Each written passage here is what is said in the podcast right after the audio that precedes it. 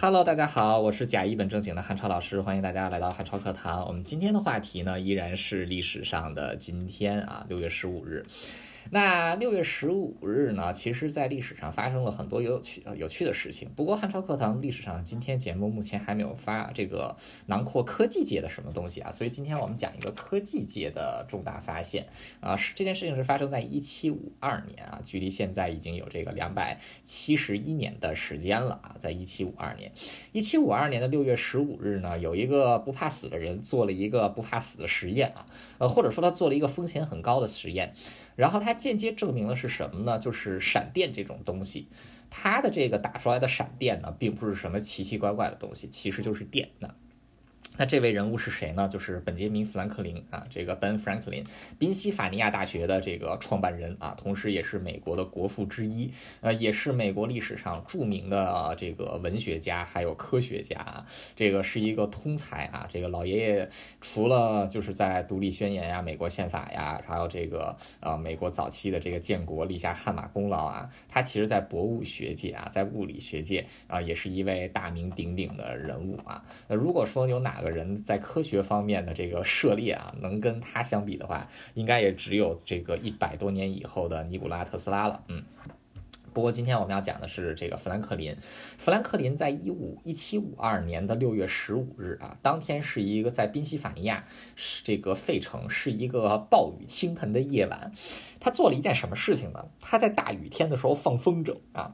这个在大雨天放风筝是一件特别可怕的事情啊，因为这个风筝飞了高之后呢，它就会被雷劈，然后你这个风筝线又沾了水的话呢，这个被雷劈到的时候呢，闪电的这个电流就会顺着这个风筝的线传导。直到传到地面上啊！如果说你手里拿着风筝线的话，你就一起会被这个闪电劈中啊，你就能这个成为闪电侠，嗯，这个称称为闪电侠啊。所以说这个放风筝有风险啊，尤其是雨天的时候。那富兰克林。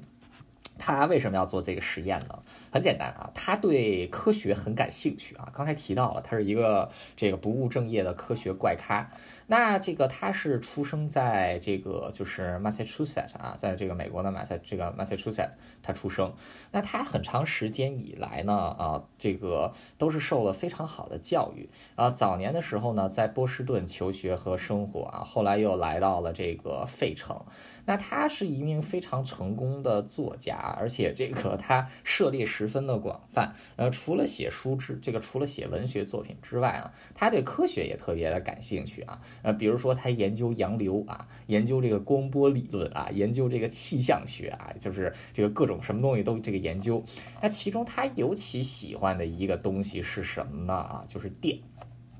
当时是在十八世纪啊，十八世纪的人们对于这个电的知识可以说还是十分的肤浅的啊。不过当时大家已经知道有电流的存在啊，尤其是对这个静电的研究已经算是有一些成果了啊。这个静静电的英文是 static electricity，static 其实就是这个固定的啊，静止的意思啊。其实这意 意思就是说，它的这个静电呢，并不会进行这个迅速且广泛的传导，它主要是从一个物体当中发散出来啊。比如说你用这个。涂就是一个毛皮来擦塑胶管啊，然后拿这个塑胶管去粘自己的头发，这个头发就会粘在这个塑胶管上面啊，就是这种静电的效果啊，就是这个就是这个静电啊。当时富兰克林就做这种实验，那富兰克林他对电就产生了很大的兴趣啊，他很喜欢玩这个东西，可能是因为这个老人家就是富兰克林也是一个很长寿的人啊，放在当年的那个时代，富兰克林绝对算是这个活的这个特别久的啊。他一七零六年的出世，一七零六年的时候。出生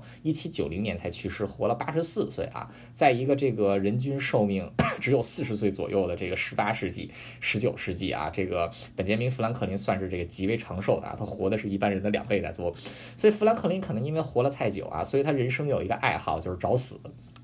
寻找死神，所以说这个富兰克林有两个称号，一个是死神找不到的男人，还有一个就是找不到死神的男人啊。就是他这个很多实验他做的都是十分找死的。那当时富兰克林他有研究气象学啊，他就觉得这个闪电啊产生的原理好像和这个静电产生的原理没有什么太大区别，都是这个云层经过互相摩擦啊，发出这个噼里啪啦的声音，然后打出这个东西来。但是呢，就到目前为止，没有人能收集到闪电，因为。收集到闪电的人都不在了啊。所以这个富兰克林在想，我要如何去收集这个闪电呢？那富兰克林虽说啊是一个不怕死，或者说一个一直在找死的人，但他也清楚要注意安全。所以他做制作了一个这个闪电的收集装置啊，这个现在看这个闪电收集装置是十分好笑的啊，但其实它的工作原理呢却是十分这个确实十分科学且简单的。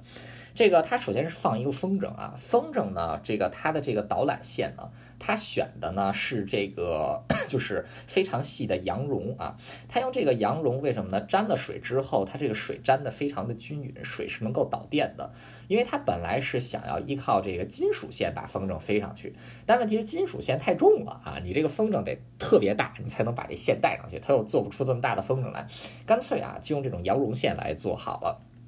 那这个风筝放上去之后，它这个被风筝被雷电劈中之后呢，它就能够导电。那导电问题，我下面不能拿手拿着，或者说不能直接拿手拿着，那应该怎么办呢？它要在下面呢做一个玻璃瓶子啊，把这个线呢给引到玻璃瓶子里。玻璃瓶玻璃瓶子呢，连上了两个这个就是铁质的这个电极啊，这个一个在左边，一个在右边，等于说它这根线连下来之后呢，就可以想象它连到了一根叉子，这个叉子有两个头啊，左边一个头，右边一个头，然后呢，再用蜜蜡把这个盖子给封这个封起来，这样一来呢，这个玻璃是有一定的绝缘能力的啊，然后这个能够避免手直接接触，同时呢，里边的这个两根金属又能互相作用，一旦通了。电的话呢，啊，它就有这种神奇的。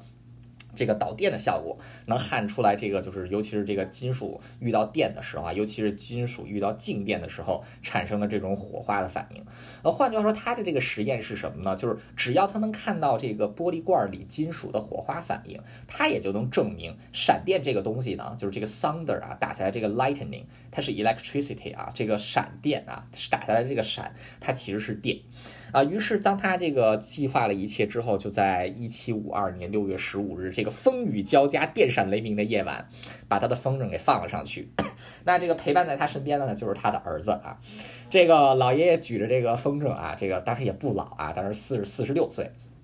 这个后来才老了。这个大叔呢，举着这个四十六岁应该可以叫大叔了。嗯，好，大叔呢举着这个风筝啊，就是这个往上飞，风筝大概飞到了五十英尺高的天空啊。那这个五十英尺呢，大概也就是十五米啊左右。这个按照现在来说，你要在城市里面放一个十五米的风筝呢，被闪电劈中的概率是几乎是零的。为什么呢？因为很多楼都比你这个风筝要高啊，就是这个闪电会去劈楼上的避雷针，而不会去劈你这个风筝。但问题就是，本杰明他当时是在这个一七五二年的费城郊区，一七五二年的费城，也就是现在的这个。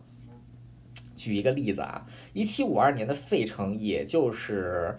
呃，花莲北部的这个花莲北部的一个小镇这么大而已啊。这个 这个到了十九世纪的时候，费城才有花莲那么大呢。所以说是一个郊区，很多房间就很多房子就很窄啊，一层二层的这个木头房子，一层二层的木头房子大死了也就十一米十二米，他放了一个十五米高的风筝啊，那简直就是鹤立鸡群。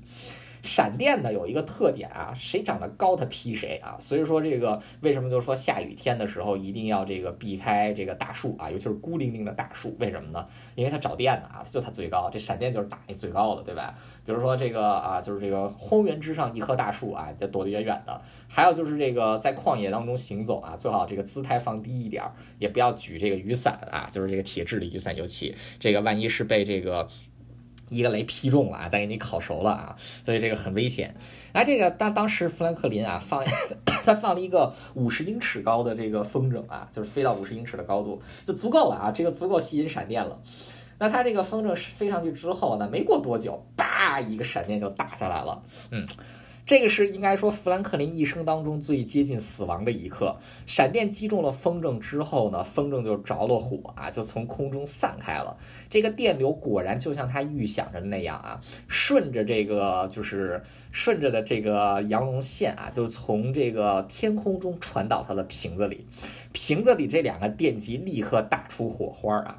这个闪电的威力是很大的啊，就是它可不是这个几毫安的电流，或者说几伏特，它这个电流打下来，那是这个不能以毫安来计算啊，应该是以这个安培来计算的。就是一般来说，一个人啊，他能够一下承受的这个电流的量呢，就是一个极限啊，大概是一点五安培啊，就超过一点五安培的这个电流，这个人就会出很大的问题啊，就会出现这个神经、这个肌肉抽搐啊，这个神经坏死啊这样的情况啊。哎，电压跟电流不一样啊，电流的这个安就是对人体最安这个最上限是三十六伏啊，三十六伏是不会造成损害的，三十六伏以上就会开始造成损害啊。当然，这个真正能伤人的并不是电压，而是电流。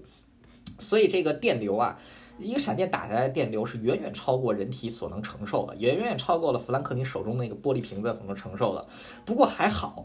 他那个冰利玻璃瓶子有一个很大的优势是什么呢？就是那个时候玻璃制造工艺并不是太好。它的玻璃不纯啊，这个玻璃的主要成分呢是这个二氧化硅啊，就是二氧化锡啊，这个 silicon，这个 silicon dioxide 啊，二氧化这个二氧化锡，这个二氧化硅啊，就是这个呃也是石英的一种这个主要成分啊。提纯之后呢，这个一般来说玻璃制造的时候是有石英加上沙子混合之后啊，成这个二氧化硅的晶体啊，然后就是这个纯的玻璃很亮啊，就是要透明的。当时玻璃的制造工艺没有现在这么好，所以说它那瓶子也不是透明的啊，它那瓶子雾蒙蒙的，里面有很多杂质。幸亏这些杂质，富兰克林捡了一条命。为什么呢？这个玻璃确实能结缘，但是玻璃挡不住这个里面这个两根铁柱子这么着互相打火花，它这个玻璃瓶子就在他的面前啊，不对，在他的手上炸开了啊，炸在了他的面前。这个也就是这玻璃不纯啊，这个所以炸出来的玻璃是没有什么杀伤力的啊。然后这个富兰克林成功的用自己的脸部啊接住了第一波攻击，但是第二波攻击就比较可怕了，就是里面这俩电极，因为它还在处于放电的阶段。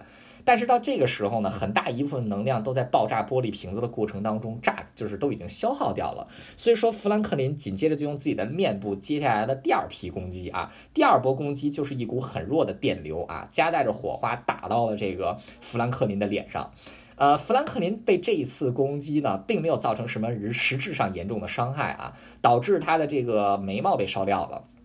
然后见识脸脸，然后就是这个脸被炸黑了啊！这个跟灶王爷下凡一样啊！反正是这个一瞬之间，就是从一个这个，就从一个白人男性给炸成了一个这个非洲娘们儿啊！那这个啊，但是不管怎么样啊，这个实验是十分成功的。为什么呢？他实验的目的是什么呢？就是要确认这个闪电有没有电，这个是就要确认这个 lightning 啊，这个闪到底是什么东西？它的假设是电。那它验证的方式呢，就是在瓶子当中装入电极啊，这个两根金属棍，看它能不能打出火。花如果能打出火花，就证明它确实是一股电流，也就间接证明闪电是电。所以说他成功的用自己的脸在挡下了两次攻击之后，证明了啊这个闪电这种东西啊是是是这个是电啊。所以说从此之后啊这个打打的这个闪啊就不再是闪了，而是闪电。那富兰克林他接下来呢就把这个他的发现啊写成了一篇文章啊，并且发表。那也正是因为他对研究闪电的贡献啊，富兰克林成功入选了英国的这个皇家科学院啊，成为了。皇家科学院的会员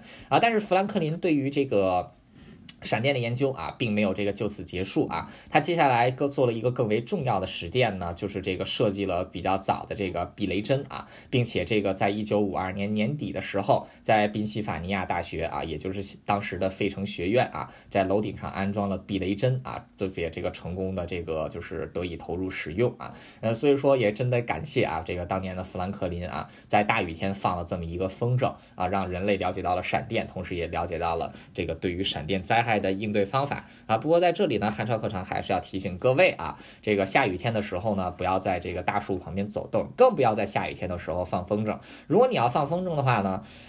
啊，反正跟我没有什么关系，你要想放就放吧啊。不过这个一这个人身保险最好是写我的名字啊，这儿我是受益人。嗯，好的，本期节目到此结束，感谢大家的收听，我们下期节目再见。